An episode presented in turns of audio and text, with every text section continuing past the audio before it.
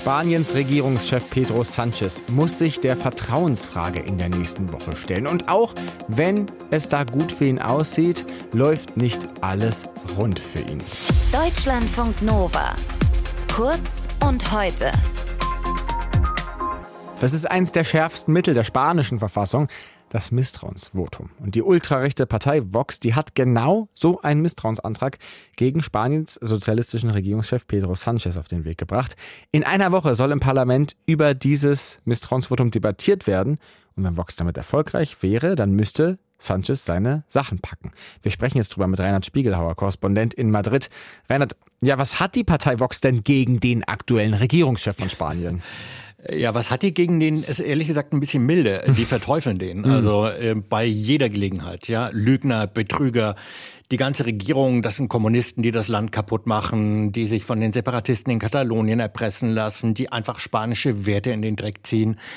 Naja, und die Werte von Vox, das sind, du hast ja gesagt, Ultrarechte, das sind Populisten, die sind zum Beispiel gegen das Recht auf Abtreibung, die beklagen sich, dass in der Debatte über sexualisierte Gewalt nie die Rede von männlichen Opfern sei. Mhm.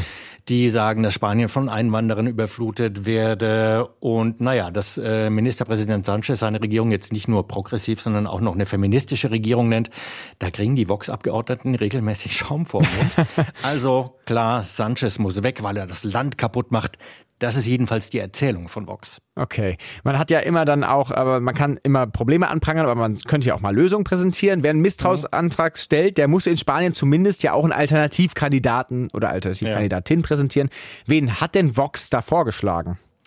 Also das ist ja tatsächlich ganz interessant, weil einmal, weil Spanien sich bei seiner Verfassung ja einiges bei uns abgeguckt hat, mhm. besser gesagt beim Grundgesetz. Und da gehört eben genau das dazu, dass es nur einen konstruktiven Misstrauensantrag gibt. Also der Regierungschef, der kann nicht einfach abgewählt werden, dann gibt es Neuwahlen, sondern es muss einen Gegenkandidaten geben oder eine Gegenkandidatin, muss sich aufstellen lassen und dann im Fall des Falles die Regierung übernehmen. Mhm. Naja, und äh, das wirklich Interessante ist jetzt, die Ultrarechten haben den fast 90-jährigen Intellektuellen und Altkommunisten überredet, sich aufstellen zu lassen. Der hat also mit Vox selber ziemlich wenig am Hut, muss man sagen. Im Gegenteil, er ist Mitglied bei Greenpeace und bei Amnesty. Aber irgendwie findet er die Regierungspolitik jetzt auch nicht so richtig toll und will in der Debatte vor dem Votum also mal äh, sich da hochschleppen auf die Bühne. Der ist wirklich schon, also geistig ist er voll auf der Höhe, aber er ist ja. halt körperlich äh, schon ein bisschen angeschlagen, muss sich da hochschleppen und will dann richtig austeilen. Wahnsinn. Äh, ich meine, Vox sind ja 2020 schon mal mit einem Misstrauensvotum gegen Sanchez gescheitert. Du hast ja schon gesagt, sie mögen ihn jetzt nicht sonderlich. Jetzt haben sie Nein. immer noch keine Mehrheit im spanischen Parlament und es sieht also auch beim zweiten Versuch jetzt nicht danach aus, dass sie damit Erfolg haben werden. Jetzt sag mal, was erhoffen die sich denn eigentlich davon?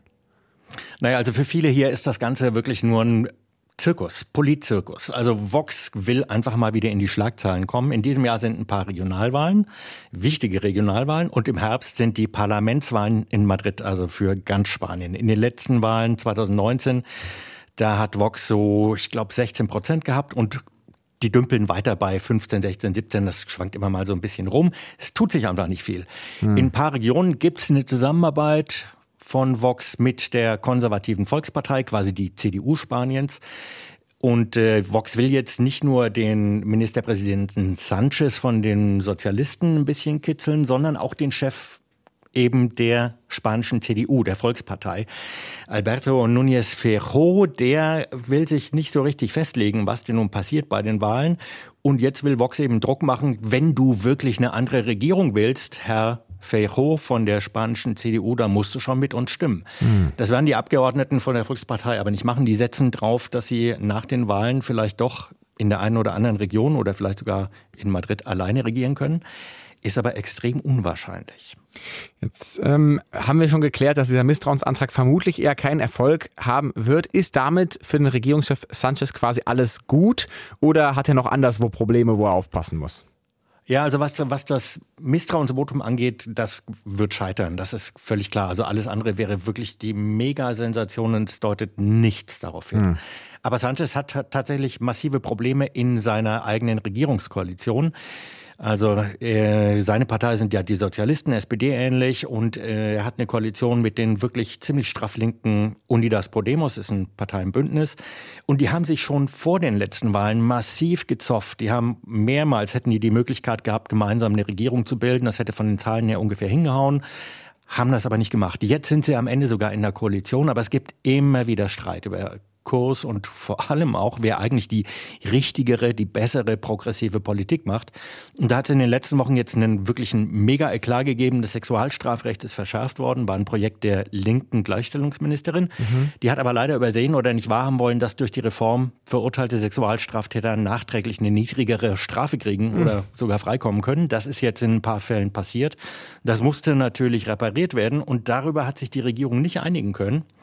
Jetzt haben die Sozialisten das am Ende mit den Konservativen beschlossen und äh, darüber sind die Linken in der Koalition überhaupt nicht glücklich. Also da kracht's gerade richtig. Sagt unser Korrespondent Reinhard Spiegelhauer über die Situation in Spanien um Regierungschef Pedro Sanchez. Er muss sich wohl keine Sorgen machen um den Misstrauensantrag, den die ultrarechte Partei Vox gestellt hat.